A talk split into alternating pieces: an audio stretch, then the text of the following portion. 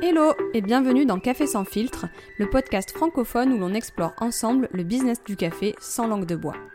Je suis Olivia Sicardi, formatrice et consultante dans ce que j'appelle l'univers coffee shop like, et seule ou accompagnée d'acteurs de l'industrie du café, je vais décortiquer, sans filtre, différents enjeux auxquels on est confronté quand on travaille dans cette filière. Si tu es restaurateur, professionnel de l'industrie café ou simplement un mordu de caféine, et que tu cherches des solutions, des retours d'expérience ou des partages de connaissances pour entreprendre, manager ou te développer dans un business café, alors reste avec moi, ça risque de t'intéresser. Bonjour tout le monde, bienvenue dans ce nouvel épisode. Aujourd'hui, je reçois Marie-Hélène Kennedy. Alors Marie-Hélène, elle se définit comme formatrice CHR quand on la regarde un peu sur les réseaux, mais en voulant t'introduire, Marie-Hélène, j'avais presque envie de dire que tu étais l'experte euh, de la partie création et gestion d'entreprise de type coffee shop puisque tu accompagnes les porteurs de projets euh, dans l'ouverture de, coffee shop notamment. Euh, tu les guides un peu dans tout ce qui est euh, démarche entrepreneuriale. Marie-Hélène, bienvenue. Peux-tu te présenter de la manière que tu souhaites? Bonjour Olivia, merci de m'accueillir sur ton super podcast que j'ai découvert récemment. Écoute, je suis ravie d'être là. Donc, effectivement, moi, je suis une reconvertie dans le café, comme aujourd'hui beaucoup de gens se lancent. Au départ, je suis juriste fiscaliste. Et pendant plus de 20 ans, j'ai géré un syndicat professionnel où je faisais du lobbying réglementaire. Et puis, à un moment donné, voilà, le, le, parcours de vie fait que j'ai complètement switché et j'ai fait une formation de barista à la caféothèque. Et j'ai ouvert mon coffee shop en 2015 à Agnières-sur-Seine où j'ai exploité pendant plus de cinq ans un, concept de coffee shop qui faisait petit déjeuner, déjeuner, goûter et brunch le week-end. D'accord. Et j'ai eu beaucoup de chance parce que juste avant le Covid, j'ai mis en vente et j'ai vendu. Mais ça a été le concours de circonstances heureux puisque j'ai pas eu à subir en tant que restauratrice les, aléas, les, aléas du Covid, ça a été vraiment très dur pour certains. Donc moi, j'ai échappé vraiment de très peu à ça. Et puis, comme je ne savais pas à l'époque, avant qu'il y ait le Covid, si j'allais reprendre un établissement plus grand ou si je voulais changer de, carrière, bah là, c'est le destin qui a, décidé pour moi. Et depuis, en fait, j'accompagne les porteurs de projets, comme tu l'as dit, sur le parcours entrepreneuriat. Mmh. Donc, pas le parcours métier. Hein, je ne forme pas à être barista ou je ne forme pas à être torréfacteur, mais je forme. Moins sur le produit, plus sur le, le reste, j'ai envie de dire. Qui est voilà, tout le parcours administratif. Mmh. qui est bah, comment d'une idée de dire j'ai envie d'ouvrir un coffee shop ou j'ai envie d'ouvrir une torréfaction artisanale, je vais effectivement pouvoir ouvrir. Et donc, c'est un parcours qui va amener le porteur de projet à avancer sereinement et à gagner du temps en fait pour éviter bah, les pièges du parcours entrepreneuriat. Spécifiquement dans le alors la restauration mais vraiment je suis spécialisée dans le café dans le monde du café de spécialité. D'accord. Oui ce qui est c'est vrai que c'est c'est toute une partie on s'imagine pas souvent, moi pour être passé par là, il y a des réglementations qui sont spécifiques, parfois il y a une absence de réglementation qui fait que on ne sait pas où donner de la tête. Et pour être passé par là euh, trois fois, si j'avais connu ton existence avant, je pense que euh, je pense que j'aurais fait appel à tes services parce qu'effectivement, euh, c'est voilà. Ça peut être complexe. Ça, exactement, merci de. Ça peut être, ça peut être complexe. Et en fait, ce qui est important, c'est on voit souvent sur les porteurs de projets, c'est que les gens ont les choses en tête, mais ils ne savent pas dans quel bout les prendre. Et donc, nous, on est là vraiment pour ça, pour les accompagner et leur donner une méthodologie qui va permettre de passer de l'idée au concept, du concept à l'étude de marché, de l'étude de marché au business plan, de tout, de trouver un local sereinement Grosse partie. Hein, voilà, grosse partie, le local, on pourra en reparler. Mmh et puis après, d'aménager le local et d'ouvrir. Donc, c'est un parcours qui, qui a le mérite d'être logique et qui permet finalement de ne pas se perdre dans les méandres de la création d'entreprise en partant un peu dans tous les Dans sens. tous les sens, oui. Ok. Qu'est-ce que représente le café pour toi? Alors le café pour moi, euh, c'est pas du tout comme, certains souvent on entend les gens dire: «Ah moi mon quand ma grand-mère quand j'étais petite faisait du café» et cetera. Pas Mmh. du tout, moi je viens pas de d'un univers du café, je viens d'un univers du thé. J'ai été élevée, avec une maman qui faisait des gâteaux et des thés et pas du tout et qui n'aimait pas du tout le café et donc j'y je suis tombée dedans beaucoup plus tard en fait. En découvrant, d'abord, l'Australie puisque mon mari est australien Ah, et en découvrant, voilà, les coffee shops en Australie et je me suis aperçue, bah, en fait, que j'adorais le café et particulièrement les boissons, lactées à base de café. Donc tout ce qui est cappuccino, plus spécifiquement le flat white, qui est australien. Ah, le flat white. Alors, un ou deux shots d'espresso dans le flat white australien? Il y a un débat comme ça entre Australie, Nouvelle-Zélande à chaque fois que je rencontre des des baristas. Absolument, ça fait partie des débats de fond, heu, très importants d'ailleurs, heu, Le monde va s'arrêter de tourner. voilà et et c'est vrai que j'ai découvert, heu, le monde du café en passant par le monde, finalement de la food et des coffee shops et et c'est ce qui m'a plu et c'est ce qui m'a motivée. Mais, moi j'ai appréhendé le café plus dans son dans son élément coffee shop, c'est-à-dire L'ambiance, et la nourriture qui va la avec. Je suis passionnée de café, mais je suis passionnée aussi de cuisine, de coffee shop et donc c'est c'est plus, mon côté, geek, il est geek cuisine et café, on va dire et pas, salon de café comme on peut, aujourd'hui avoir. D'ailleurs en Australie, il y a pas ce côté, comme on retrouve maintenant en France, des salons de café où tu vas avoir finalement tout va être concentré sur le Café, café ouais. et uniquement le café. On va avoir plutôt, les coffee shops où on mange et on boit du bon café. Oui, on on on profite pour, heu, mmh, profiter de tous les plaisirs quoi, entre, Voilà, entre exactement. Donc pour répondre à ta question, moi je suis arrivée, heu, dans le café par l'intermédiaire ou par le le biais détourné des coffee shops, heu, australiens et en fait quand j'ai ça faisait longtemps quand j'ai quitté, mon boulot, qui était, dans l'assurance, je ça faisait déjà quelques années où je me disais: «Bah tiens, si je devais me con reconvertir dans quelque chose complètement différent, qu'est-ce que j'aimerais faire?» Et c'est vrai que le coffee shop arrivait au au en tête de liste et ça tombait parfaitement dans une ville de banlieue qui, heu heu, à l'époque, hem, n'avait pas du tout Ouais, ce genre de commerce et c'était le début des coffee shops. Voilà, voilà pas. et et c'était le début des coffee shops où on pouvait, justement présenter une offre qualitative de café et de cuisine. D'accord. Alors dans ce que tu dis, il y a plein de choses qui m'intéressent. J'ai déjà plusieurs questions. On parle souvent de l'Australie, on fait référence à l'Australie dans ce podcast. Je pense qu'il y a au moins un invité sur 2 qui qui a découvert le café là-bas et qui s'en inspire énormément. Est-ce que tu penses donc on effectivement, heu, tu l'as soulevé, il y a des différences quand même notables entre, heu, un coffee shop en Australie, un coffee shop en Europe, un coffee shop en France. Est-ce que tu penses que c'est vraiment possible, souhaitable de développer le même modèle, un petit peu que ce qu'on retrouve en Australie? Ou est-ce que le marché français ne s'y prête pas? Le même modèle de coffee shop, tu Ouais, qu'en Australie. Bah, écoute, si on en croit Olibelli, heu, je dirais oui, Mmh parce que quand tu vois le succès d'Olibelli Ouais, aujourd'hui, qui est quand même, l'inspiration, au départ, typiquement du coffee shop, australien, implanté en France et plus particulièrement à Paris. Là où on est différent, c'est que je pense que les Australiens sont beaucoup plus, en anglais on dit «laid back», mmh, c'est-à-dire décontractés et ils se prennent pas la tête sur tout ça. En fin de compte, le coffee shop, il y a une sorte de de naturel inné chez l'Australien qui va pas réfléchir vraiment à ce qu'il fait et comment il le fait dans le sens où, des coffee shops bons où tu manges bien, où tu as une ambiance sympa, une déco incroyable, un très bon service, il y en a mais des dizaines et des dizaines et des allez, des centaines et sûrement des milliers Oui, en donc c'est plus si exceptionnel que ça, en fait, heu. Voilà, c'est en fait, c'est très naturel. Je pense qu'en France, on a cette intellectualisation du coffee Oui. shop Mmh. où on va se poser, où on va aller, dans le, dans la précision, le détail, et ce que j'appelle moi le le coffee le salon de café où on va,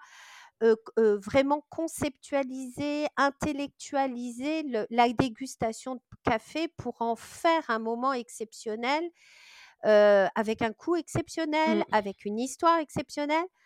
Ça, je le vois pas en Australie. C'est pas du tout les tendances que j'ai pu encore récemment observer en Australie. L'Australie, c'est vraiment on veut de la qualité, on veut un endroit sympa où on se sent bien, on veut un bon service parce que le service existe en Australie et et c'est partie intégrante de Mmh. de de de la restauration. Et donc on va avoir ce ce cet endroit qui est sympathique, où les gens vont vraiment se donner, mais sans sans pensée, je pense, heu, Sans trop, intellectuelle. ouais. Voilà, sans Ouais. sans intellectualisation de la chose. Ce qu'on retrouve plus aujourd'hui à Paris puisqu'en fait, alors je sais pas, j'anticipe un peu ta question, mais sur les tendances Mmh. et Mmh. sur, voilà. Et c'est vrai qu'à Paris, on arrive sur, une telle, d'abord énormément de coffee shop qui ouvrent et donc des modèles très différents. D'ailleurs, tu as une expression que j'aime bien, c'est coffee shop li alike, Like, c'est oui, ça? oui, c'est un c'est une expression que vous pouvez retrouver dans la bande annonce, heu, l'épisode 0 de de Café sans filtre. En fait, j'ai inventé 2 termes un peu comme ça parce qu'il y avait des tendances que j'observais et que je n'arrivais pas à, à décrire, heu, donc j'ai inventé un un terme coffee shop like, c'est tout ce qui tourne autour de des produits, des concepts, coffee shop qui sont un peu différents pour moi, de la restauration traditionnelle. Absolument. Mmh mh. Ouais, non, mais c'est intéressant d'avoir ce discours-là parce que d'habitude, on c'est vrai qu'on oppose souvent, on voit l'Australie comme les experts et on se dit tout le temps que ce qui est certainement le cas, hein, mais heu, où on se dit tout le temps, bah, voilà, ils vont être très, très pointus dans le café et on oublie notre, heu, notre côté, heu, français, franco-français qui a tendance à aller, analyser, critiquer tout et donc à à se prendre la tête un peu comme tu dis. J'aime bien ce j'aime bien ce terme parce que parfois moi-même je regrette le temps où c'était juste un café, tu vois? Je remarque que je suis de plus en plus difficile à satisfaire, Exactement et c'est vrai que la place du café dans un coffee shop, elle va pas du tout être la même quand tu es sur un coffee shop orienté sur la food Mmh mh. ou tu es sur un coffee shop que j'appelle moi le nouveau le terme que j'ai inventé, c'est salon de café. Salon de café, OK. Voilà et le salon de café pour moi, ça va être un endroit où on vient avoir une expérience café très pointue et on va vouloir à la fois découvrir des méthodes d'extraction.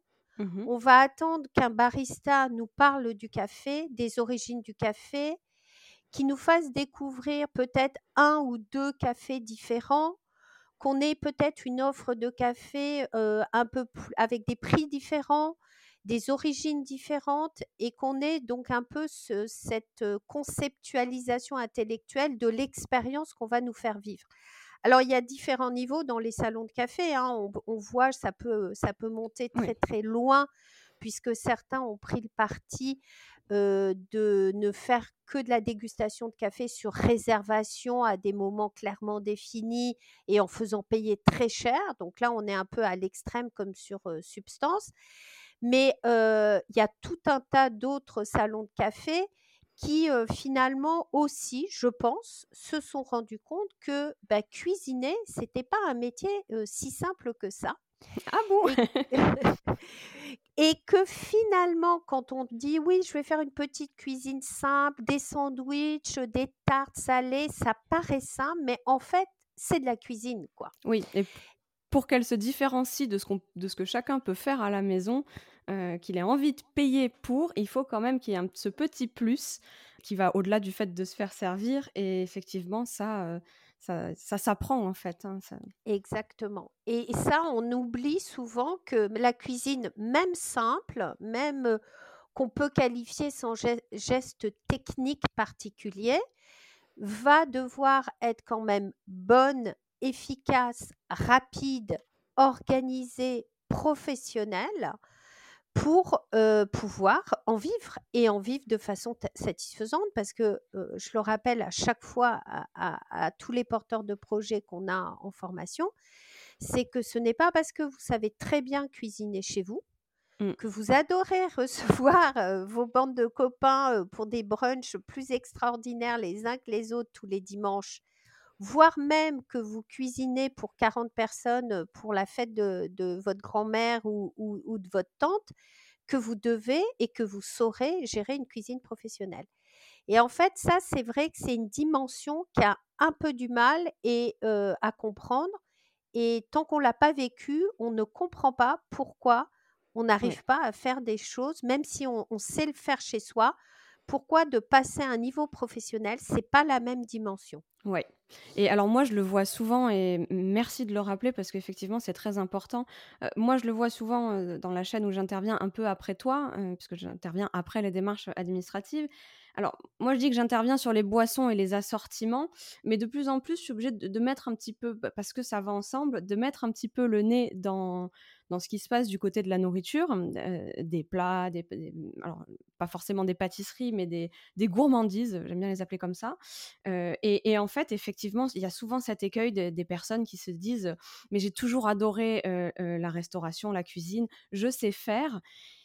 Et en fait, elles vont appliquer ce qu'elles font à la maison dans le coffee shop. Et le problème, c'est que, alors déjà, d'un point de vue hygiène, souvent, euh, on n'y est pas, même si on a fait la fameuse formation euh, euh, sur la méthode HACCP. Et et puis souvent, en fait, le moment où moi, mes clients prennent conscience, c'est quand je leur parle d'argent.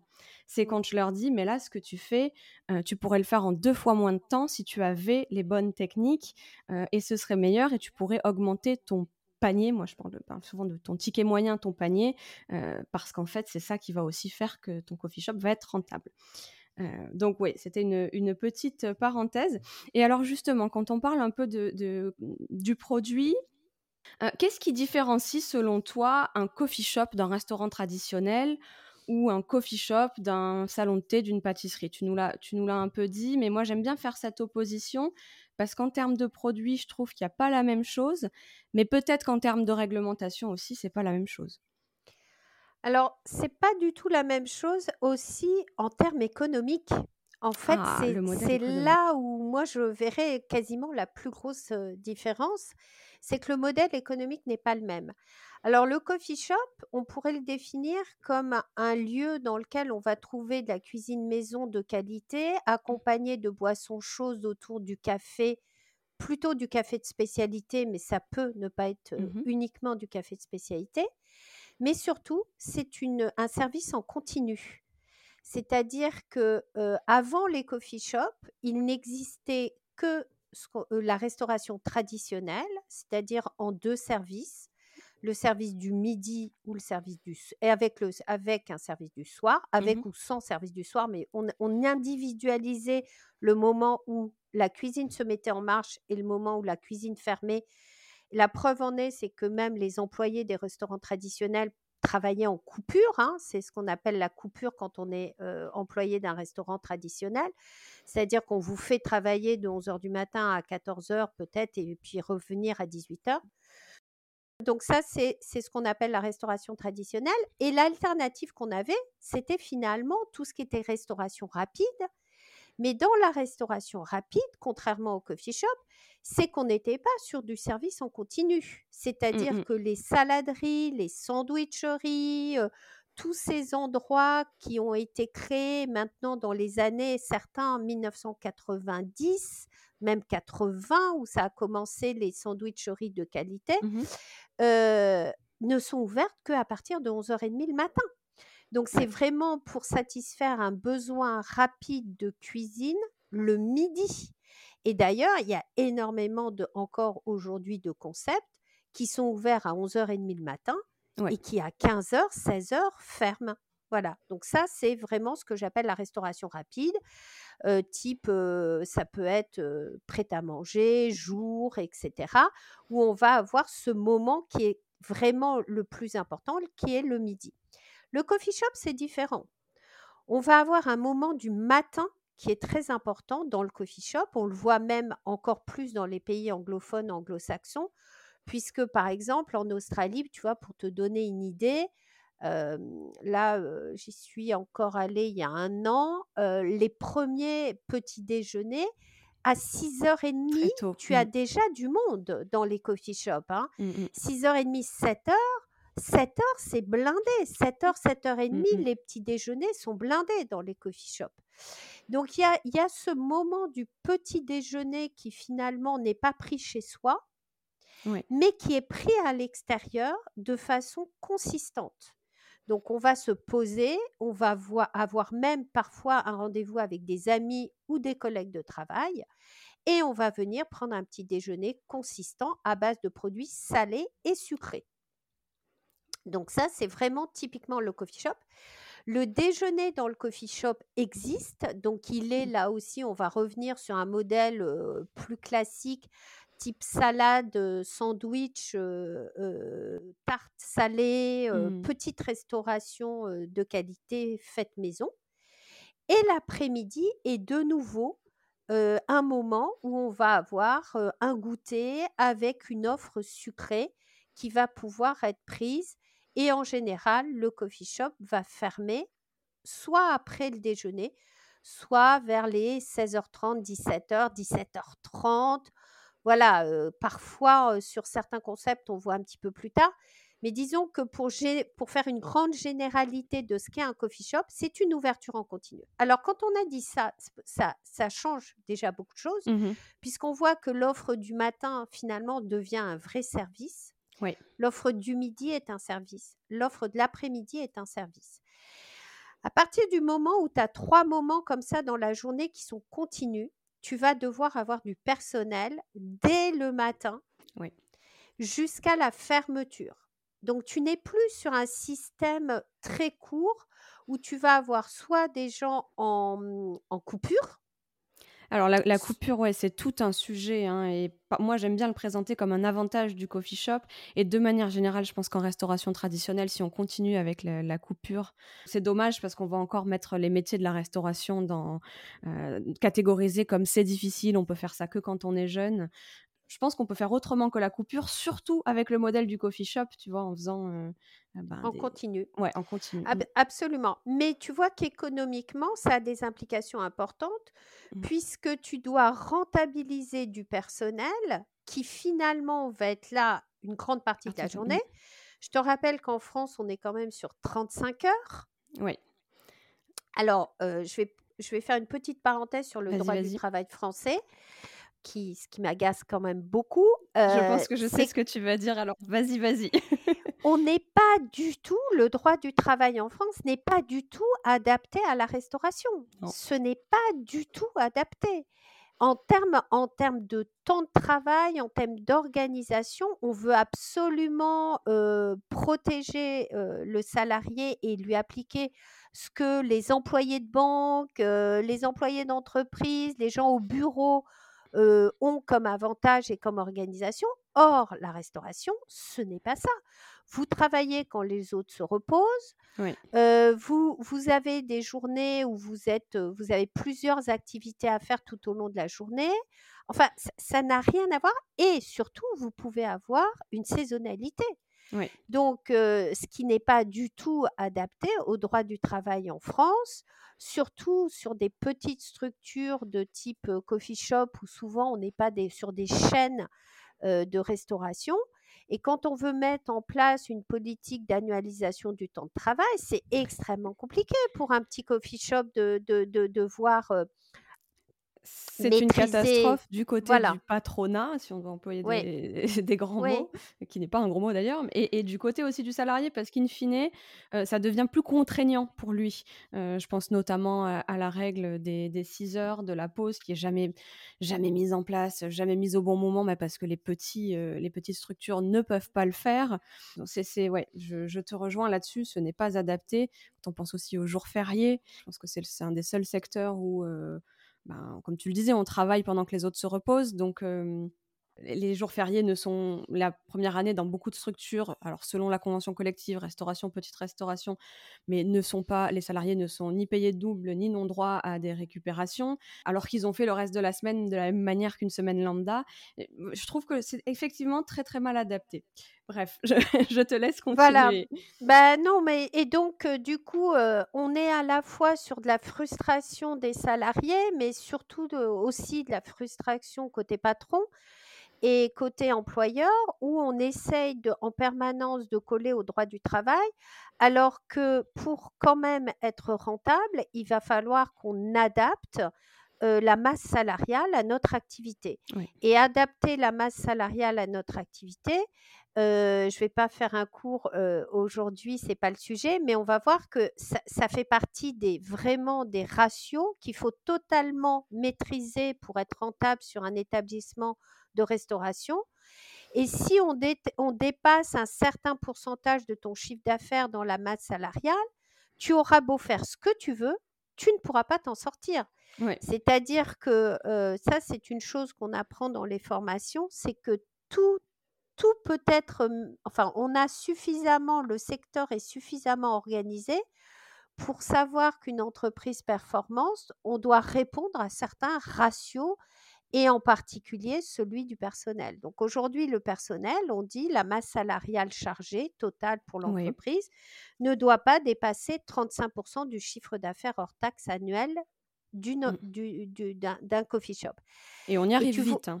Et on y arrive vite quand tu vois qu'un salarié payé, hélas, au SMIG coûte 23 000 euros pour un employeur 23 000 euros, il faut en vendre des cafés, Avec des une parts bonne de gâteaux. voilà, c'est, il y a cet effet important qu'on retrouve hélas en France et qu'on retrouve pas à l'étranger. En fait, à l'étranger, le modèle économique qu'on retrouve à l'étranger des coffee shops, et d'ailleurs on le voit, hein, si tu te balades un peu en Angleterre, en Irlande, dans les pays mmh en gros, tu as à peu près le double ou une fois et demi le personnel qui travaille dans un coffee shop. Et quand tu regardes le nombre de personnes qui travaillent dans un coffee shop en France, tu verrais qu'il y en a toujours moins. Il y en a toujours moins. Pourquoi? Ben, Parce que financièrement, tu ne peux pas te permettre de mettre le nombre de personnes qu'il faudrait pour pouvoir satisfaire ton client parce que financièrement, ce n'est pas rentable. Et du coup, il y en a moins, donc ils sont polyvalents. je, ne compte plus les offres barista polyvalents. Eh Alors, la polyvalence, elle est importante. Moi, je suis persuadée qu'il faut avoir un petit contact avec le client quand même pour savoir ne serait-ce que ce qu'il veut, son connaître son besoin, avoir des retours sur ce qu'on fait, sur ce qu'on sert. mais bon, il y a une expression en anglais qui dit Jack of all trades, masters of none. Et effectivement, je pense que tu ne peux pas au bout d'un moment, il faut se spécialiser, ne serait-ce qu'un temps. Les baristas polyvalents, euh, en plus, souvent, ça donne lieu à des baristas qui font la plonge plus que ce qu'ils ne font du café. Euh, mais c'est parce que c'est euh, du fait de tout ce que tu racontes, en fait.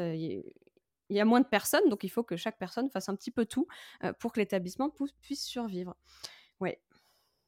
Absolument. Et ce qu'on retrouve pas à l'étranger quand même, où on va avoir des débits de café beaucoup plus importants et du coup on va pouvoir avoir un barista qui va se concentrer sur la machine, le moulin, les extractions, les boissons, etc. Mais en France, pour avoir déjà un modèle économique qui te permette d'avoir une personne au service, une personne à la commande, une personne barista, un, cuisinier ou un pâtissier, éventuellement un commis. Voilà, moi, c'est, si tu veux, si je devais décrire le, le coffee shop idéal en termes de staff, voilà, ça serait ça, ça serait deux personnes en cuisine. Alors mmh pourquoi deux? Bah, Parce que si tu n'en as qu'un et qu'il n'est pas là pour X raisons, maladie, congé, impossibilité de dernière minute, c'est un être humain qui est en cuisine, donc voilà, tout est possible. Grève, mmh. etc. Bon, ben, si tu as une seule personne en cuisine, il va falloir quand même avoir un plan B, C, et je dis toujours, faites le plan D. Mmh. Parce que si vous, vous ouvrez un coffee shop et que dans votre concept d'ouverture du coffee shop, la cuisine a un intérêt central, bah, sans cuisiner, vous pouvez pas vivre. Voilà. Ouais. Sans parler de la taille, hein, parfois rapidement, quand selon la taille, selon le nombre de couverts ou la, durée des services, un cuisinier parfois c'est pas suffisant ou en tout cas ça met énormément de pression sur la sur la personne. Sur la cuisine. Mmh. Donc l'idéal c'est d'avoir une personne en cuisine avec une aide, un commis ou un second. Et puis après, côté service, bon, bah, tout dépend de la taille de l'établissement. Mais encore une fois, même quand tu es petit, si tu veux être à moins de deux côté service, c'est très compliqué. Les gens se, se rendent pas compte au départ. Souvent, j'ai des gens qui me disent Oui, mais moi, je vais commencer tout seul. Ah, d'accord. Et alors, quand tu vas avoir trois personnes qui arrivent, qui te commandent un cappuccino, un latte, un chocolat chaud, un thé, pour l'avoir fait. deux parts de gâteau, mais comment tu fais? Et tu dois prendre la commande, tu dois réaliser les boissons, tu dois encaisser, tu dois débarrasser et tu dois nettoyer. Alors c'est génial parce que tu viens d'anticiper une question qui, était venue. moi je l'ai fait, j'ai tenu entre guillemets sur plusieurs jours de la, de la semaine un café, un petit café à Marseille qui était une petite structure où j'étais effectivement toute seule dans le, dans le shop. Alors pour que ce soit possible, bien évidemment que je ne pouvais pas respecter la réglementation du le droit du travail, voilà. pourtant j'y étais salariée, voilà, le temps, de travail. Mais moi c'était, enfin je le faisais en, conscience, c'était c'était ce que je voulais faire. je, je n'avais pas, je faisais de l'assemblage en termes de cuisine, je n'avais pas à m'occuper de, de la préparation qui était faite ailleurs. Est-ce que je l'ai fait Je pense que ça n'aurait pas été viable sur le temps. Est-ce que tu penses que c'est vraiment impossible, même si la structure est petite, de démarrer seul c'est souhaitable de démarrer à deux, même si tu as... Bah, si je prends par exemple ce, cas d'étude, où je pense qu'on avait une vingtaine, de places assises maximum, est-ce que tu penses que c'est à proscrire directement, qu'il faut se sortir de ce schéma-là? Alors, Ma réponse courte, c'est oui, c'est à proscrire. D'accord. Ma réponse longue, elle est plus nuancée parce que, encore une fois, tout dépend de ton concept. Mmh si ton concept, on en revient à la différence entre un coffee shop et un salon de café. Si ton concept, c'est par exemple d'avoir un salon de café dans lequel tu vas avoir pas d'offre de nourriture, mmh tu vas essentiellement vendre des boissons et peut-être tu vas avoir une petite offre sucrée que tu ne vas pas fabriquer, que tu vas acheter avec un mmh partenariat d'une pâtissière ou, ou, tu vas acheter industriel ou voilà. Mais disons que c'est pas toi qui Ce qui est difficile, ça en termes de prix de vente hein, et de marge, souvent. Ce qui est, plus compliqué. Mais si ton modèle économique repose sur les boissons, il y en a à Paris qui fonctionnent hein, comme ça. L'offre sucrée est réduite à son minimum, même s'ils font pas une grande marge, elle permet de dégager un peu de marge, mais c'est surtout l'endroit où on va venir chercher du café à emporter et éventuellement un petit peu sur place. Je pense par exemple, tu vois, à des gens comme Noir, Mmh ou également à, il y a Caractère dans le 11e à, Bastille, rue de Charonne, qui est vraiment le petit salon de café où il y a très peu d'offres de sucré mmh. et en plus c'est pas une offre qu'elle réalise elle-même. Bah, quelque part, qui je suis pour te dire que c'est pas possible de tenir ça toute seule. Donc oui, tu peux, voilà. Par contre, dès que tu introduis une notion de cuisine, encore une mmh fois, une notion de cuisine, même simple, même facile à réaliser, même, mais à partir du moment où on est au-delà de l'assemblage, on est sur de la production. Cuire des légumes, mmh éplucher des légumes, cuire des graines, faire une belle salade, faire une tarte salée, faire des tartines qui vont griller, etc., etc. Ben là, je te dirais non, ce n'est pas, possible. Ce n'est pas possible. Même en, moi, je l'ai vu faire, hein, mais à quel prix les personnes, se, au bout de six mois, un an, mmh. elles s'épuisent. Elles, elles, elles n'en peuvent plus, elles sont dégoûtées parce qu'elles se disent mais c'est trop de choses. C'est souvent se brûler, se brûler les ailes. Hein. Tu prends, tu prends l'exemple de Noir, mais Noir, ils sont plusieurs, il y a une grosse structure derrière qui fait que ça pallie le fait que voilà que les gens sont seuls dans, leur, dans tel ou tel point de vente, c'est que derrière, il y a une, structure qui soutient quand même la chose.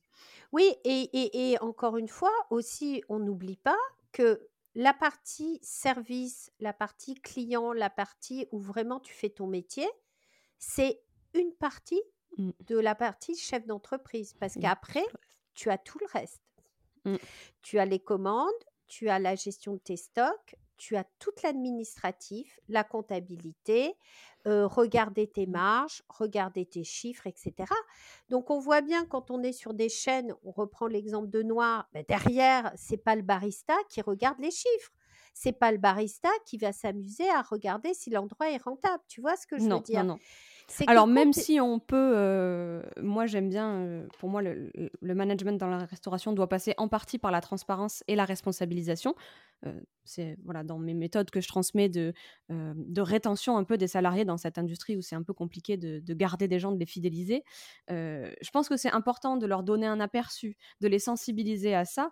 mais effectivement, comme tu dis, la journée n'a que 24 heures ou 6 heures, 8 heures de travail et ce n'est pas possible de, compter sur le barista pour faire tout ça. Ouais. Mmh, mmh. Non, c'est pas possible, c'est pas humain.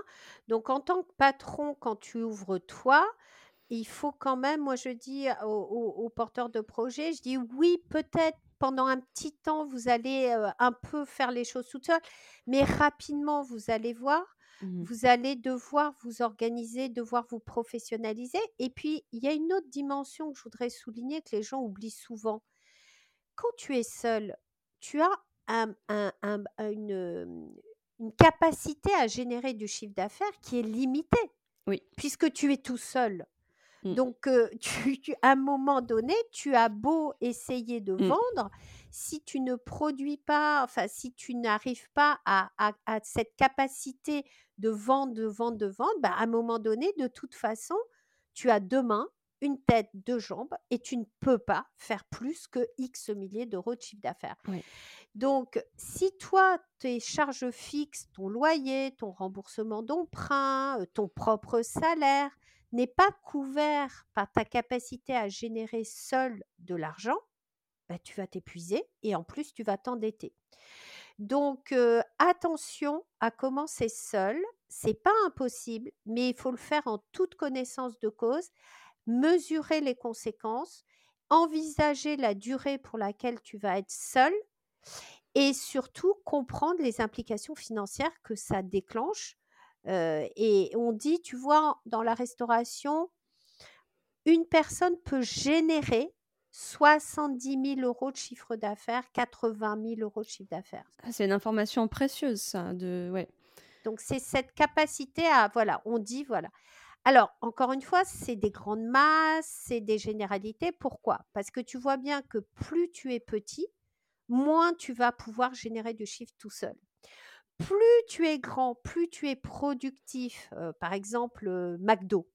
Mmh. les sandwichs Subway, les, les, chaînes de sushi, bah ça, le ratio, c'est une personne, 100 000 euros de chiffre d'affaires. Oui, mais encore une fois, derrière, il y a toute la structure.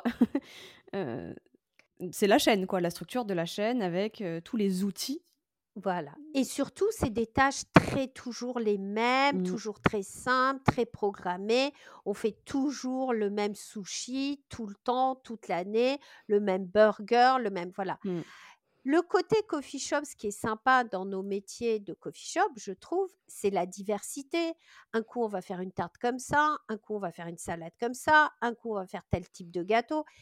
Pour arriver à rationaliser tout ça et à rentrer dans un moule, bah voilà, c'est un peu mmh. contre nature des gens qui sont porteurs de projets dans ce dans ce dans le monde du coffee shop parce qu'il y a une envie de partager, il y a une envie de d'intéresser, de, de, voilà. Complètement. Le nombre de personnes euh, auxquelles je parle qui disent oui, j'avais l'expérience de X personnes de ma famille, de mes amis proches qui étaient entrepreneurs. Euh, on dit toujours le, personnel, ça crée des problèmes. Et donc j'ai voulu démarrer seule et en fait, je me suis épuisée, je me suis dégoûtée. Ça, ça va jusqu'à des burn-out. Hein. alors que c'est des gens qui souvent avaient quitté d'autres jobs pour des questions d'épuisement aussi. Et donc, je me dis, bah non, c'est pas l'objectif. On peut faire les choses on peut gérer de l'humain. J'appelle ça gérer de l'humain, c'est peut-être pas très beau, mais on peut manager, on peut recruter différemment pour que ça se passe bien en fait et que ce soit une aide et qu'on puisse être dans le partage aussi parce que on parle de chiffre d'affaires mais partager des petites victoires tout ça c'est important aussi au quotidien. On, entend beaucoup parler du terme de solopreneur mais je pense que c'est très difficile dans la restauration. Si je si je pouvais pardon ajouter un élément à ce que tu viens de dire c'est de ne pas forcément attendre d'avoir atteint ce palier des 60 000 70 000 80 000 selon votre votre schéma bah, pour anticiper un recrutement et, pour partir à deux, à trois, à quatre dans, votre projet, parce que c'est là où justement on, prend le risque de s'épuiser. Absolument, absolument. Et, on est plus fort, en fait, on, dit que seul on va plus vite, mmh. mais à plusieurs on va plus loin. Vrai. Et je pense que dans la restauration, c'est totalement vrai. Le fait de anticiper et de se mettre à plusieurs dès le départ, ça permet quand même de, sur la durée, de lisser un peu cette pression et, le nombre de choses à faire. Je crois que la dernière chose que je voudrais rajouter, c'est que je dis toujours aux gens quand, tu, quand on les a en formation, on revient sur la motivation. Qu'est-ce qui vous motive pour rentrer sur le, sur mmh, le mmh, monde du mmh, coffee shop ou le monde de la torréfaction artisanale? Et je dis toujours une chose, posez-vous la question, est-ce que vous voulez rentrer dans ce milieu-là pour faire un nouveau métier et c'est le métier qui vous intéresse et c'est de découvrir ce métier qui vous plaît ou est-ce que vous êtes entrepreneur et vous voulez créer une entreprise pour gérer pour gérer de l'humain, gérer des, des process, créer une marque, développer des partenariats, faire de la croissance, parler rentabilité et gagner de l'argent. Si la réponse est moi, c'est le geste qui m'intéresse, barista, torréfacteur, le monde du café, partager, je dis mais vous n'avez pas besoin d'entreprendre. Mmh, mmh, mmh. Soyez un barista, soyez un torréfacteur. Faites une formation métier, faites-vous embaucher par des coffee shops, faites-vous embaucher par des torréfactions artisanales, faites-vous embaucher par des, des belles entreprises dans le monde du café et allez travailler sur votre métier. Mais ne vous lancez pas en tant qu'entrepreneur. Si vous n'avez pas cette dimension de dire je veux regarder les chiffres, je veux m'intéresser à la rentabilité, je veux gérer de l'humain, je veux mettre en place des process, si tout ça, ça ne, ça ne vous parle pas du tout, c'est pas la peine d'entreprendre. Tu soulèves un point qui est important, je trouve, en entrepreneuriat de manière générale, qu'on parle de coffee shop ou pas, c'est trouver son pourquoi. Euh, la motivation, euh, enfin, moi, je m'y suis confrontée moi-même. Hein, la motivation, il y a des moments, elle est là, elle est très présente. Et il y a des moments, bah, on est moins motivé. mais ce qui nous fait continuer, c'est d'avoir de savoir pourquoi on fait les choses, ça nous permet de ne pas abandonner. Et effectivement, il faut se poser la question avant de se reconvertir soit en barista, soit d'ouvrir un coffee shop. Et encore une fois, il n'y a pas de jugement de valeur. C'est juste qu'est-ce qui nous motive dans la vie? Est-ce que et je pense que pour créer un coffee shop ou créer n'importe quelle entreprise, mais encore plus dans la restauration où c'est des métiers particuliers, je pense qu'il faut vraiment, comme tu le disais, se, trouver son pourquoi. Et est-ce que finalement, quand je quitte un métier, c'était le métier qui ne m'intéressait plus ou est-ce que c'était mon environnement professionnel? Parce que si finalement tu as fait un burn-out parce que tu avais un patron avec qui tu t'entendais pas, une équipe mmh. qui qui fonctionnait pas bien ou une société qui finalement n'avait pas des valeurs qui te plaisaient, mais qu'au final le métier que tu faisais, si tu le faisais dans un autre environnement positif avec des, des bonnes vibes, est-ce que tu serais pas heureuse dans ton métier d'origine? Mmh. Si si tu te poses pas cette question, tu vas rentrer dans une reconversion professionnelle pour des mauvaises raisons. Et aller de déception en déception. Et aller de déception en déception. Donc vraiment, la partie auto-évaluation de son projet et questionnement pour pourquoi je me lance pour ouvrir un coffee shop et pourquoi je me lance pour une torréfaction artisanale, c'est vraiment important. D'ailleurs, on le fait, nous, dans notre formation. On a ce moment-là où on va poser des questions aux ah, gens, on va les faire se réfléchir et en leur disant voilà, si vous y allez, allez-y pour les bonnes raisons. Voilà. Amen. Amen.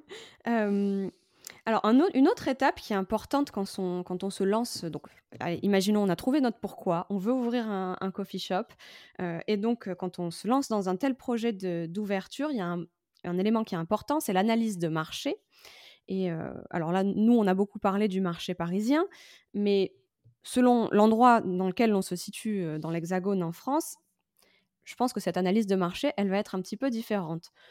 toi, en tant que, professionnel, est-ce que tu remarques des tendances? Sont Qu'est-ce que tu peux nous dire pour les porteurs de projets Peut-être des points d'attention à avoir, à regarder selon l'endroit où est-ce qu'ils se trouvent et les tendances un peu générales en France? Alors effectivement, c'est un super point, Olivia, parce qu'en fait, tu ne crées pas un coffee shop à Paris comme tu vas créer un coffee shop à Nantes, à Lyon ou à Bordeaux, ou à Dax, ou à Aix-en-Provence, mmh. voire même à Saint-Jean-du-Var. Tu vois, c'est c'est pas du tout, du tout la même chose. Il n'y a pas de bon ou de mauvais concept. Il y a un bon ou un mauvais concept sur un territoire donné. Donc en fait, c'est la l'adéquation entre ce que tu as envie de faire sur un territoire donné qui va dégager une rentabilité ou pas. Mais l'étape, elle est vraiment celle-là. C'est d'abord, je définis ce que moi, ce qui me motive. Et mmh après, je vais essayer de voir si sur mon territoire où je veux m'implanter, ce concept va pouvoir trouver une réalité économique pertinente. Donc, on n'est pas du tout sur la même configuration. Ça ne sert à rien, par exemple, dans certains lieux en province, d'aller créer ce que j'appelle le salon de café mmh. avec une expérience geek hyper développée, alors que les gens en province, dans ce coin-là, ne connaissent même pas le café de spécialité. Oui. Donc, ce n'est pas la peine d'essayer de, se mettre la rate au courbouillon en trouvant un truc hyper original sur un territoire où il n'y a rien, où il n'y a même pas un Starbucks ou voilà. Au contraire, il va falloir te dire, OK, moi, ce qui me motive, c'est ça. Mais finalement, sur mon territoire, je pars de quoi? C'est quoi l'existant? Est-ce qu'il y a déjà des grandes chaînes comme Starbucks? Est-ce qu'il y a des petits coffee shops ou des salons de thé? Est-ce qu'il y a des boulangeries un peu évoluées qui amènent une clientèle qui va être ma clientèle? Ou est-ce que je pars de rien, euh, table rase? Parce que je ne vais pas créer la même chose sur un territoire où les gens ne sont pas du tout au niveau maturité en tant que clients pour découvrir euh, le concept du coffee shop, tu vois, le concept du coffee shop, c'est marrant, mais c'est même aujourd'hui encore dans certains endroits, on te dit ah mais le coffee shop, non non, en France c'est interdit, on n'a pas le droit de vendre. oui, ça arrive encore. Ça arrive encore. Moins depuis 5 ans. Moins. Mais ça arrive encore. Mmh. Mais tu as des gens qui te disent mais non, c'est pas, on peut pas vendre de la drogue en France. Donc tu vois bien qu'on est parti de très très loin. Donc si déjà il faut commencer à expliquer aux gens qu'un coffee shop, d'abord, c'est un peu comme un salon de thé, mais avec du café de qualité et c'est un service en continu. Cette notion de service en continu, c'est pour le français, il, il, a du mal, si tu veux. Autant les étrangers, alors les Français qui ont beaucoup voyagé, les étrangers, ils savent ce que c'est, ils comprennent, c'est des concepts, pour eux, mmh. c'est évident. Mais le Français qui est dans sa campagne et qui n'a jamais vu autre chose qu'un bistrot ou un restaurant traditionnel, le coffee shop, ça, perturbe. Ah bon, ils sont ouverts le matin? Ah bon, mais on peut manger du salé? Ah bon, mais le midi, on fait des sandwichs et des salades à emporter euh? Ah bon, mais l'après-midi, ils sont aussi ouverts pour boire un thé et puis euh, et il n'y a, pas, il a pas de vin et il n'y a pas de bière. Enfin, et, a pas et ma canette de coca. et ma canette de coca. Enfin, tu vois, donc il y a mmh. déjà vraiment, il ne faut pas choquer. Je pense qu'il faut, faut vraiment arriver à faire évoluer le consommateur dans le sens qui nous plaît et qu'on a envie, mais par petites touches. Touche, quoi. C'est pas la peine d'arriver sur un, un, truc complètement hors norme. Alors, par contre, à Paris, là, oui, il faut se casser la tête parce que là, on est sur un territoire qui est extrêmement maillé aujourd'hui, où on va avoir beaucoup, beaucoup de concepts différents, coffee shop-like, salon de café, etc., etc. Et donc là, il va falloir un peu se, se dire, OK, comment je sors du lot? Comment je vais arriver à sortir du lot? Je vous rappelle que quand on crée un concept, il faut arriver avec ce qu'on appelle l'unique selling proposition, USP, qui va être de dire aux gens, si vous venez chez moi, voilà ce que vous allez trouver qui est différent des autres. Voilà pourquoi vous venez dans mon coffee shop, voilà pourquoi vous venez chez moi manger, parce que ce que, ce que les autres font, moi, je le fais d'une autre façon différente et c'est cette façon-là que je veux vous faire partager. Donc, il faut toujours avoir en, ligne de, de mire, se dire, OK, c'est quoi ma valeur ajoutée sur ce territoire et encore une fois, sur ce territoire. Et donc, il faut analyser le territoire. Il mmh. faut vraiment faire son étude de marché même si on va avoir des sentiments, même si on connaît bien le territoire, même si c'est la ville où on habite depuis 20 ans, attention, on a, on a toujours un prisme qui est le nôtre. Et en reposant les choses, on, on va essayer d'enlever ce prisme pour essayer de voir le territoire d'une autre façon qu'avec nos yeux. Alors deux choses qui m'intéressent dans ce que tu dis. La première, effectivement, on a un prisme, une impression enfin, une analyse de marché, une étude de marché n'est pas une liste d'impressions, parce que comme tu dis, c'est très subjectif, c'est aussi très temporel. Comment est-ce qu'on fait justement pour que pour essayer de retranscrire le plus possible une réalité qui ne soit pas subjective dans une analyse de marché? Alors, on va pas faire la formation aujourd'hui, mais en fait, l'idée, c'est vraiment de travailler d'abord sur ton concept. Donc là, il y a un gros travail à faire. Le concept, c'est vraiment, je sais que c'est un, mot qui te parle et mmh. que tu voilà que tu appréhendes bien, mais il y a plein de gens qui ne font pas la différence entre une idée et un concept. En fait, l'idée, c'est j'ouvre un coffee shop à Dax. Le concept, ça va être quelles sont mes heures d'ouverture, quelle, quelle, est ma population cible, quel est l'aménagement de mon lieu qui va faire que je vais ouvrir un endroit qui va être à mon image. Mmh comment je vais m'organiser en cuisine? C'est quoi mon menu? C'est quoi mon organisation de, la salle, c'est quoi mes heures et mes jours d'ouverture, c'est quoi mes services, c'est quoi mes fournisseurs, c'est quoi mon positionnement du prix, etc., etc. Donc tu vois que le concept, c'est ça va, on rentre dans le détail, on rentre vraiment dans le détail on est quasiment sur un menu déjà construit, salé, sucré, boisson, alcool, le lieu, l'organisation, l'ambiance, etc. Donc ça, c'est le concept. L'étude de marché qui va valider sur ce concept, elle est très pragmatique. Elle mmh est, je vais sur le lieu où je veux m'implanter et j'observe. Est-ce que j'ai ma clientèle? Je vais passer du temps sur ma zone je vais analyser ma zone, bien sûr, sur mes concurrents, mais je vais aussi analyser ma zone pour voir si j'ai ma clientèle cible. Sur les je critères vais passer, que j'ai définis. Voilà, je vais passer du temps, je vais compter le nombre de personnes qui passent dans cette rue-là je vais compter le matin, je vais Vous avez des le petits, midi. Euh, bien sûr. Je ne sais pas comment on appelle ça. Hein, les gens n'ont pas l'image, mais des compteurs où on appuie sur un bouton à chaque fois. On se place à l'angle d'une rue, on appuie sur un bouton à chaque fois qu'une personne passe. C'est très pragmatique l'étude de marché au niveau mmh. local. C'est vraiment de l'observation et du temps et de parler avec les gens. Donc ça, c'est vraiment la méthode et d'observer cette zone. Et puis après, tu vas tu vas t'aider des outils. Tu vas aller voir la mairie qui a un service commercial. Tu vas aller voir les autres commerçants.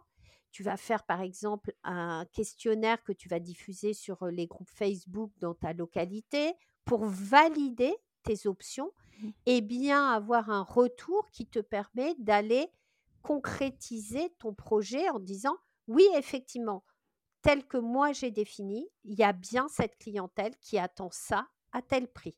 Voilà, je m'appuie sur telle source, mes calculs, mon comptage, les éléments de la mairie, etc. Du concret, quoi, en fait. Hein.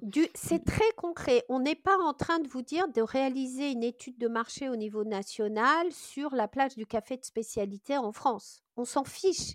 C'est pas le sujet. Le sujet, c'est est-ce que à Dax, dans telle rue, si j'ouvre un coffee shop qui fait petit déjeuner, déjeuner, goûter, brunch le week-end, de telle heure à telle heure, avec tel menu à tel prix, est-ce que j'ai une clientèle en face? Voilà. Mmh. Donc c'est vraiment très pragmatique.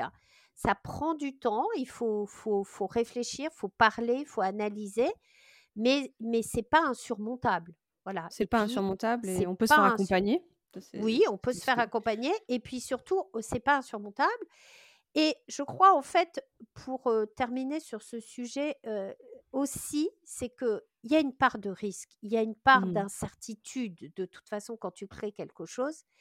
Mais je crois que la plus grande qualité du- de, de l'entrepreneur dans, dans, dans ce type de, de commerçant, je dirais, de la restauration, c'est en fait c'est l'adaptation et l'adaptabilité.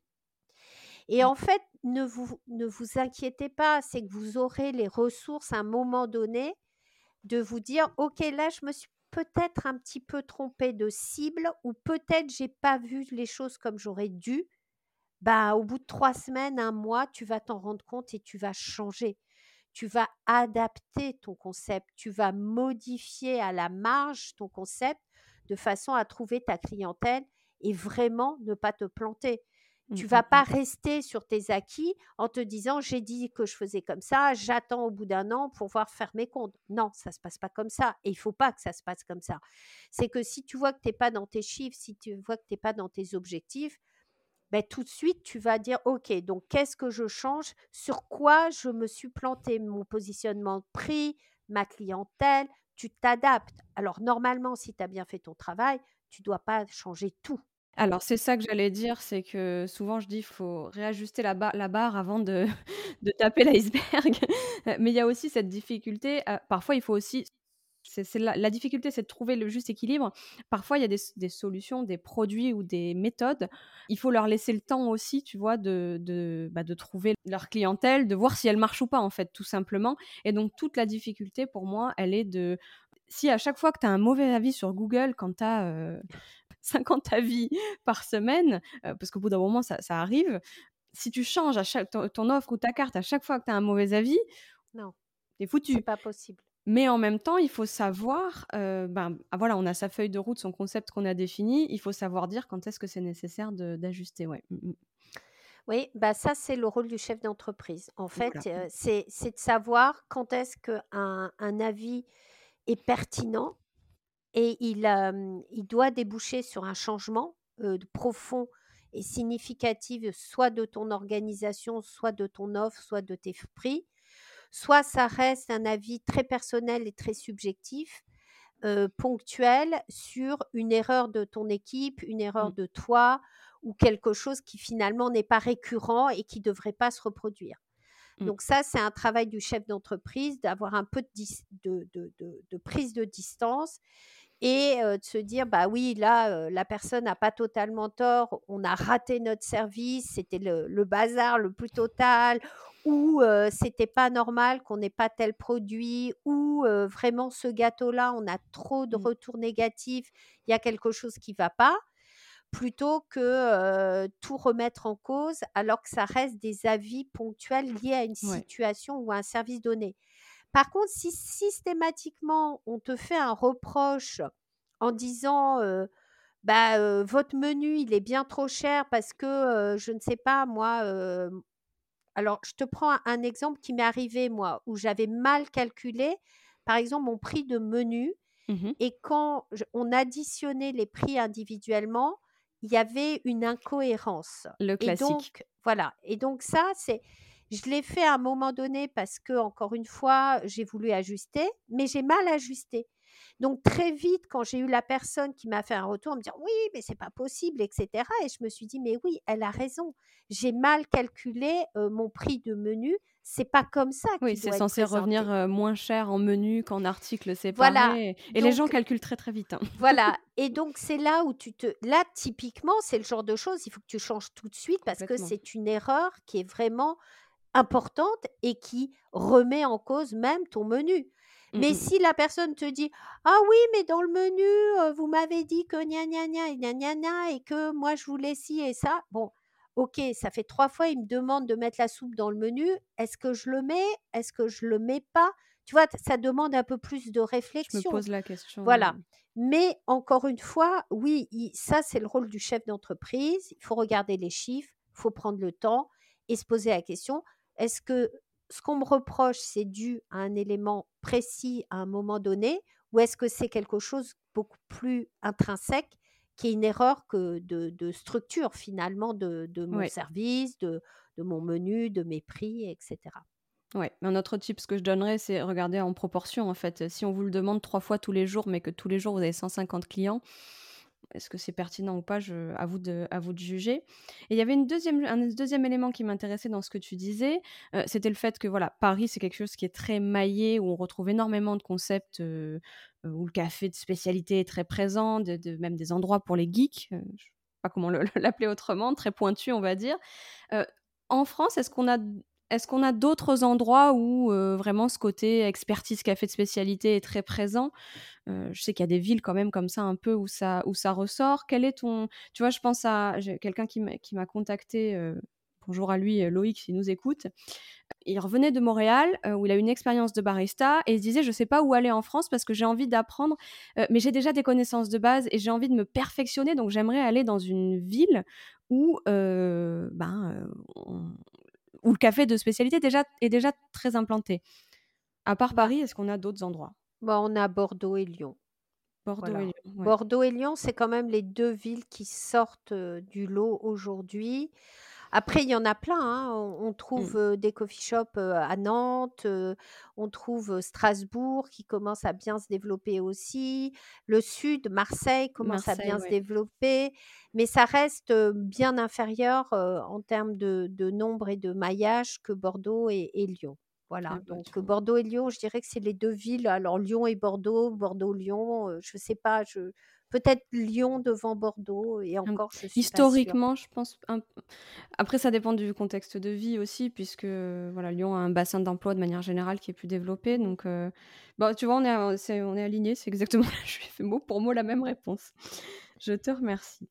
Et alors un autre élément qui est important quand, quand on se lance dans un projet entrepreneurial d'ouverture de coffee shop ou, même de restaurant, euh, c'est le réseau, les ressources sur lesquelles on peut s'appuyer on, dit souvent aujourd'hui qu'il n'y a pas assez de réglementation, que rien n'existe. Euh, moi, j'aimerais qu'on se concentre aujourd'hui toutes les deux sur qu'est-ce qui, quel, groupe, quelles ressources, quel réseau, qu'est-ce qui existe aujourd'hui pour, euh, pour accompagner un porteur de projet?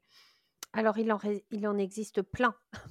Alors là, c'est en France, pour le coup, on est très accompagné sur quand on veut créer de mmh l'entrepreneuriat. Le gouvernement a quand même mis en place des structures nationales, régionales, vraiment extraordinaires. Alors d'abord, il y a les réseaux Entreprendre et Initiative France, qui sont les mmh deux grands réseaux pour vous aider à monter des projets et aussi à vous financer, puisqu'en fait, ces réseaux-là sont amenés à faire ce qu'on appelle des prêts d'honneur qui vont vous aider à, augmenter la part de votre apport personnel quand vous allez chercher des financements auprès de votre banquier. Et ces structures peuvent avoir mis en place, en plus de, du prêt d'honneur, peuvent avoir mis en place un réseau d'aide à l'entrepreneuriat qui va vous permettre de rencontrer, d'avoir du, mentoring et de l'accompagnement. Vous avez également des réseaux au niveau des régions, en, par région, donc par mmh exemple la, la, région PACA, la région Île-de-France, etc., vont avoir mis en place, spécialement par exemple, je pense pour les femmes entrepreneurs, mmh pareil, des, des, sortes de viviers où on va regrouper des projets portés par des femmes et on va les faire travailler ensemble sur dans des, dans des viviers, dans, voilà. Il y a énormément de réseaux aussi. Je pense par exemple à un réseau qui s'appelle Time to Start, qui est mmh plus sur l'insertion et sur des populations qui ne sont pas amenées normalement à être dans l'entrepreneuriat, où on va sélectionner des candidats issus des minorités et on va les accompagner pour leur projet sur un temps beaucoup plus long. D'accord. Qu'est-ce qu'il y a encore? Ben, Il y a encore groupe Facebook hein, qui marche bien. Donc, par exemple, sur le café, il y a des groupes comme Torréfacteur de France, Barista de France, qui sont des groupes très actifs où on va avoir à la fois de la vente de seconde main, de machines, d'occasion, mais aussi mais aussi bah, des questions qui sont posées sur quel type de machine mmh choisir, quel, comment procéder, etc. Donc ça, c'est, ça peut être des groupes par, par thématique hein, qui vont être dans l'accompagnement, dans, dans, voilà, qui peuvent aider sur, sur des choses. Et puis après, bah, vous avez les écoles hein, qui sont des ressources très importantes. Donc il y a les écoles côté métier donc, par exemple, des écoles de, café, comme nous, on a des partenariats qui sont, encore une fois que vous passez par le réseau de, ces mmh formations, vous faites partie des alumni. Et en faisant partie des alumni, vous allez créer des liens avec des gens qui vont vous aider. Donc nous, c'est le cas par exemple à mon petit business où tous nos élèves sont regroupés au sein d'un vivier de porteurs de mmh projets et en fonction de l'état d'avancement de leur projet, on va les aider, les continuer à les accompagner, même après la formation, en leur permettant d'avoir accès à des ressources, des webinaires gratuits, voilà, éventuellement de la mise en relation qui va leur permettre de se créer un réseau. Après, moi, ce que je conseille, c'est tout de suite quand même, quand on veut se lancer en tant que patron dans le café, c'est de se créer un LinkedIn, voilà, de se créer une image et un, profil LinkedIn qui va permettre d'aller chercher et de se créer un réseau dans la filière que l'on veut se constituer, surtout quand on ne vient pas du tout de cette filière-là. Le fait d'officialiser son, projet sur LinkedIn va permettre de trouver des gens qui, qui, vont pouvoir nous mmh aider, tant sur la partie accompagnement que sur la partie métier, sur la partie machine, sur la partie, enfin voilà, donc ça c'est sans aucun problème. voilà, donc ça fait, ça fait pas mal de, de, de choses particulières attention aux réseaux trop généralistes. moi, je sais qu'on récupère beaucoup d'élèves qui nous disent Ah, bah tiens, on est passé par le réseau BGE, etc. Ça fait des mois qu'ils sont accompagnés. Bon, on n'a pas parlé de anciennement Pôle emploi et France Travail. mais alors, c'est un document, c'est enregistré, donc je ne peux pas tout dire. Alors, j'ai fait un épisode sur l'épisode 4, je crois, sur quelle est la meilleure formation, où je parle un peu des formations Pôle emploi, CPF, les désingue pas tout de suite, mais il faut, voilà, il faut être conscient de ce qu'on choisit aussi. Il hein. ne faut pas attendre les mêmes choses qu'avec euh, voilà, donc, sur mesure. Euh, nous, nos formations sont CPFables, mais elles sont adaptées au métier du café. Mmh. Et en fait, quand vous voyez que vous avez des gens qui vous accompagnent sur des métiers, sur des créations d'entreprises en général, c'est là qu'on récupère des élèves qui nous disent, mais en fait, ça fait six mois et je n'arrive pas à faire mon business plan. Ben non, vous n'arrivez pas à faire votre business plan parce que la personne qui vous accompagne, elle vous fait une demi-heure ou une heure toutes les six semaines et elle ne sait pas de quoi elle parle elle-même. Donc en fait, je pense qu'il faut vraiment, là encore une fois, ça coûte un peu d'argent, mais il y a des solutions de financement mais surtout aller voir des gens qui ont cette expertise liée au métier que vous voulez mettre en place. Parce que sinon, parler de la création d'entreprise, moi, je ne vais pas m'aventurer à conseiller des gens pour créer une usine de mouchoirs. Je ne sais pas faire. Je ne vais pas parler de, de, choses que je ne connais pas. Par contre, créer un coffee shop ou créer sa torréfaction artisanale, oui, j'ai les compétences, oui, j'ai les bons chiffres, oui, j'ai la bonne méthodologie, parce que bah, non seulement j'ai cette formation, mais en plus, je l'ai fait. Donc, le fait d'avoir vécu l'expérience permet de partager de façon beaucoup plus intelligente. Et souvent, c'est ce qui manque dans ces formations un peu trop généralistes, c'est que les personnes en face de vous ont une expérience générale de la mmh. création d'entreprise, mais dès que vous les questionnez sur, oui, mais là, je fais comment concrètement? Il n'y a plus de. Ben, il y a mmh. plus rien, quoi. Derrière, les gens ne peuvent pas vous répondre parce qu'ils ne savent pas, ils, ne l'ont jamais fait. Ils l'ont jamais fait. Ouais, moi j'avais eu le j'avais eu le problème sur le par rapport au local, c'est une question qu'on pourrait. Je pense qu'il faudrait en faire un épisode entier sur le, sur le local et l'emplacement. Le, mais souvent, oui, ça s'arrête dès qu'on creuse, ça s'arrête. Et, bah et c'est normal aussi, ces personnes-là ne sont pas accompagnées à des formations spécifiques, comme tu le dis, et où on va en, profondeur. Il y a un, réseau dont je sais que tu fais partie. Je ne sais pas exactement sur quel mode il fonctionne. Enfin, en tout cas, je sais un petit peu, mais j'aimerais que, qu'on en parle ici. c'est le collectif Café. Je sais que tu en fais partie. Est-ce que tu peux nous dire un peu comment il fonctionne, à quoi il sert?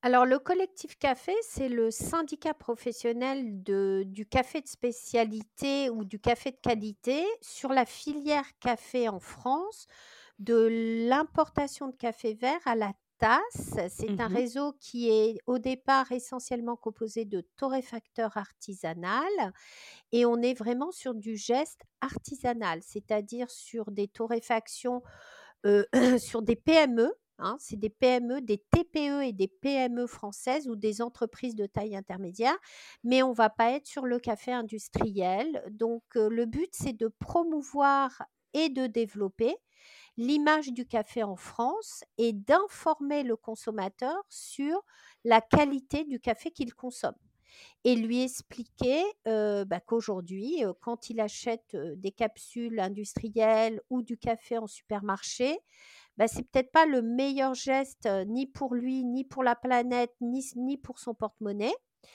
Et nous, on est là pour éveiller les consciences, promouvoir le geste mmh technique du torréfacteur, puisque c'est un geste artisanal et qu'on le revendique en tant que tel, qui aujourd'hui, d'ailleurs, on a beaucoup de chance puisqu'on a la reconnaissance de ce métier par, le, par les MOF, hein, les meilleurs ouvriers de France.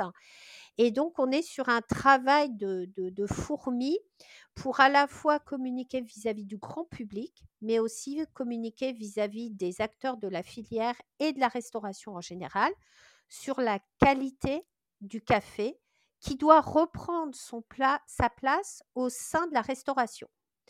Et en mmh fait, le but, c'est vraiment de, de, sortir du côté trop précieux et trop geek du café de spécialité pour montrer aujourd'hui que le café, c'est un produit avec des forts enjeux sur toute la filière aujourd'hui consommer du café, ça risque de devenir dans les années qui arrivent très compliqué dû au réchauffement climatique.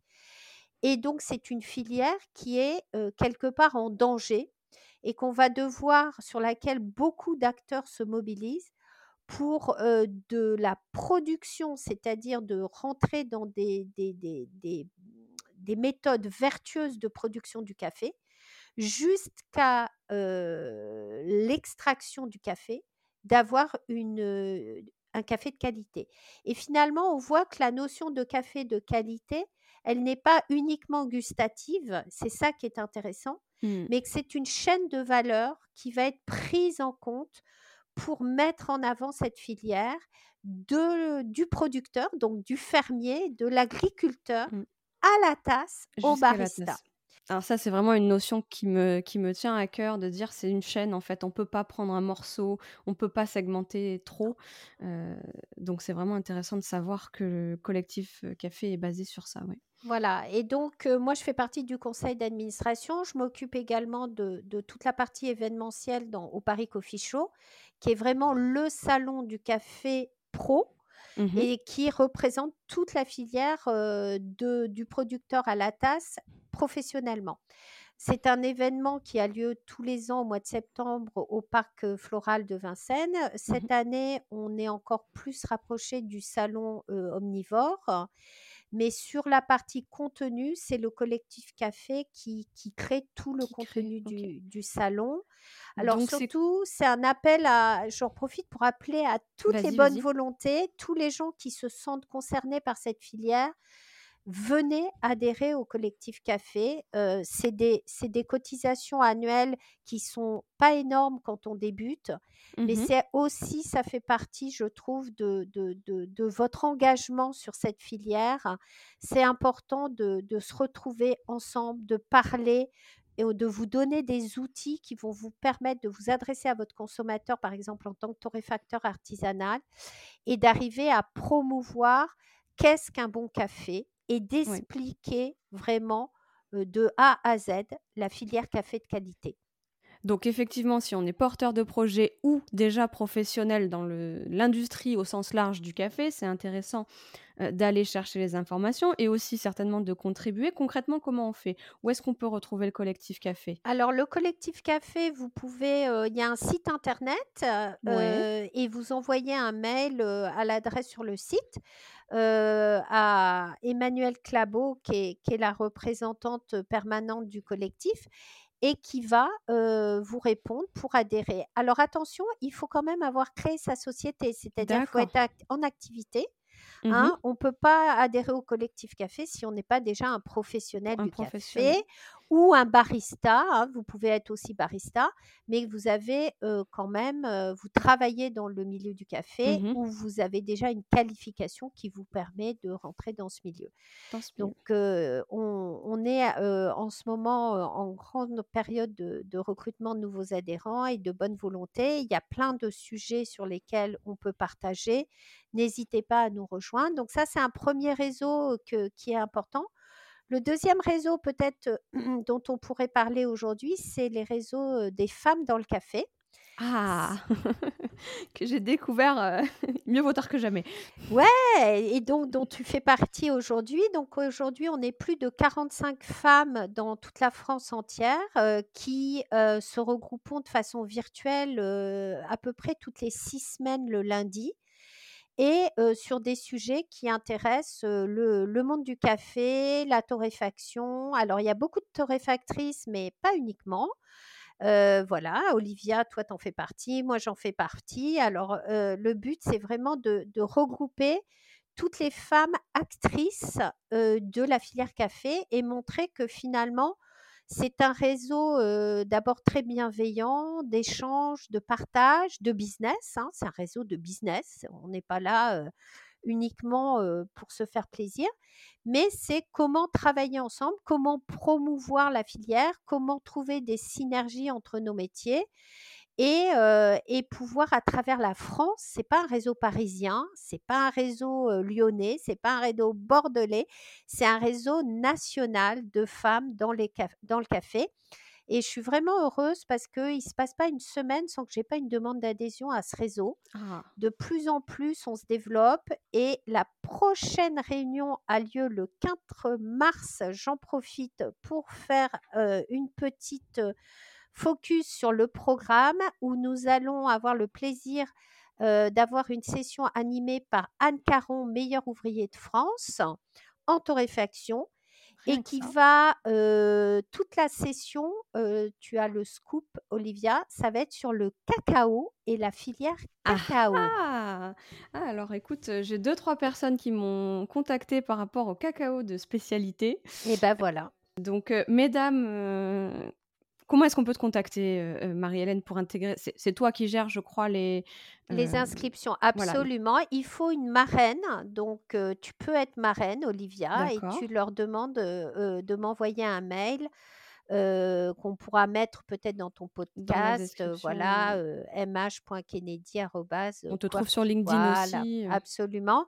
Et surtout, n'hésitez pas à m'envoyer des mails et puis à vous donc avoir une marraine hein, qui peut vous, vous introduire. Il faut, il faut avoir une référence de quelqu'un qui vous introduit.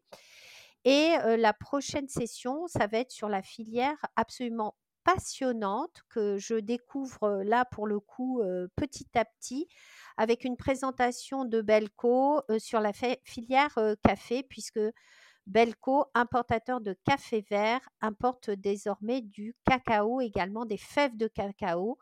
Et c'est des filières qui sont très proches dans la qualité, puisqu'on torréfie aussi les fèves de cacao pour faire du chocolat. Dans les terroirs de production également, hein, souvent on, fait le parallèle entre le vin et le café, et je trouve qu'il est encore plus judicieux entre le, entre le cacao et, le café. Il y a aussi des process de fermentation, etc. Exactement. On pourrait en faire un, épisode. Un épisode. un épisode. Encore un. Et encore un. en une phrase, si tu devais nous partager ce qui fait pour toi le succès d'un coffee shop? Ou alors un écueil à éviter? Je sais pas si c'est faisable en une phrase. en une phrase, c'est dur. chercher la perfection. Je pense qu'il faut viser la lune quand on ouvre un coffee shop. Et il faut à la fois avoir une vision globale de ce qu'on veut faire, mais être prêt à rentrer dans les détails. Mmh. Et c'est parfois ce qui manque dans les coffee shops. Je, pense que on n'imagine pas à quel point il faut que tout soit en accord, tout soit cohérent et tout soit aligné par rapport à nos valeurs et par rapport à l'histoire qu'on veut raconter de A à Z. Et tant, tant qu'on n'a pas, on rentre pas sur tous les petits détails, ben, on n'aura pas cette impression quand on arrive dans un coffee shop où on, là, on se dit «Oh, mais quel endroit incroyable, tout est beau, tout est bon, le service est sympa, je me sens bien et je reviens et je deviens un client fidèle. Donc oui, c'est du travail, mais il faut se trouver son, sa colonne vertébrale, j'appelle ça son fil rouge, mmh et vraiment travailler cette identité, ce concept qui va être en accord avec soi-même et avec l'histoire qu'on veut raconter. Et si on fait ça, je pense qu'on y arrive sans aucun problème.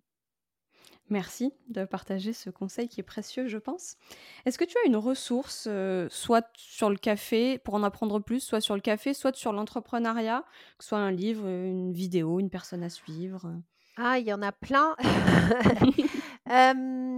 bah, des podcasts, il y en a pas mal sur le café. Moi, j'aime beaucoup euh, le podcast en anglais de Fifth Wave qui est mmh de Jeffrey Young, qui est le, le, Allegra, le créateur du, du, London Coffee Festival, du Paris Café Festival, dorénavant en France mmh aussi.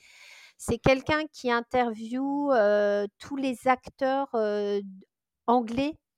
C'est mmh dommage, il n'a pas voulu encore aller faire des podcasts en anglais sur les acteurs des autres pays, mais franchement, il, interroge tous les patrons qui sont importants sur le marché du café en Angleterre et également un peu en Irlande aussi, mais surtout en Angleterre. Et c'est un podcast que moi j'adore écouter parce que bah, d'abord, je trouve qu'en France, même si on a bien avancé, on a, quand même toujours un petit retard qu'on n'a pas encore comblé et d'aller s'inspirer des Anglais, des Australiens, des Asiatiques, des voilà, des, Américains, des Canadiens. Je trouve ça extrêmement rafraîchissant et enrichissant. Et donc ça, ça fait partie des podcasts que, que j'aime bien écouter voilà, sur, sur la, reconversion professionnelle, il y, a, y, a, le podcast que, aussi de Laurine Blandin, hein, Passe-moi le sel, qui est quand même. Sur la restauration aussi. Sur hein, la restauration, qui fait un podcast complètement incroyable, je trouve.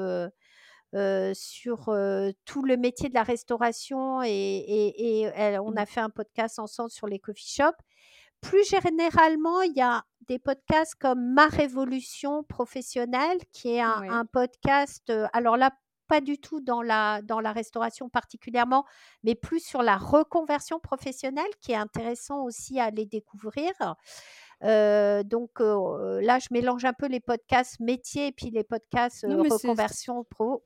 C'est en lien avec ton activité. Donc voilà, donc c'est intéressant. Après, sur les podcasts pro, bah, moi, tout, tout ce qu'a fait Terre de Café sur les podcasts sur l'origine du café, je les trouve.